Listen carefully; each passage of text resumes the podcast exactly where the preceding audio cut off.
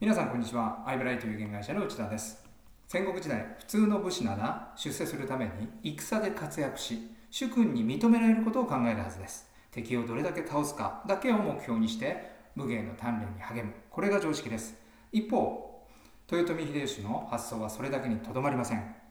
織田信長の草履を懐で温め認められたという話は有名です。つまり秀吉は刀や槍だけではなく草履まで出世の武器にしてしまいました。使い方次第で身の回りのものが武器に変わるということです。この話は保険営業に通じます。いい提案をうまくプレゼンしてもなかなか制約率が上がらない。有利でお得なプランを進めても検討しますと言われてしまう。こんな悩みを抱えていませんか？一方以前インタビューしたトップセールスの制約率は抜群に高いのです。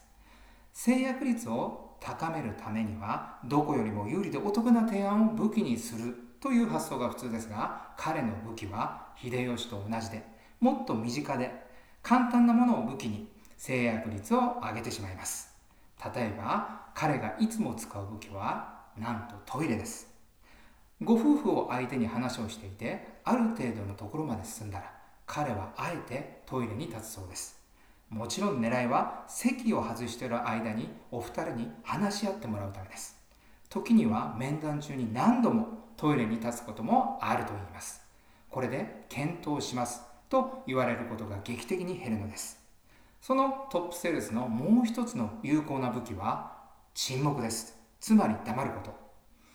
自分もしくはお客様のどちらかが喋ってないと不安という保険営業パーソンは多いですが彼はよく沈黙します。5分以上沈黙を続けたこともあるそうです。もちろん沈黙もタイミングは重要です。いきなり営業の冒頭で沈黙しても効果はありません。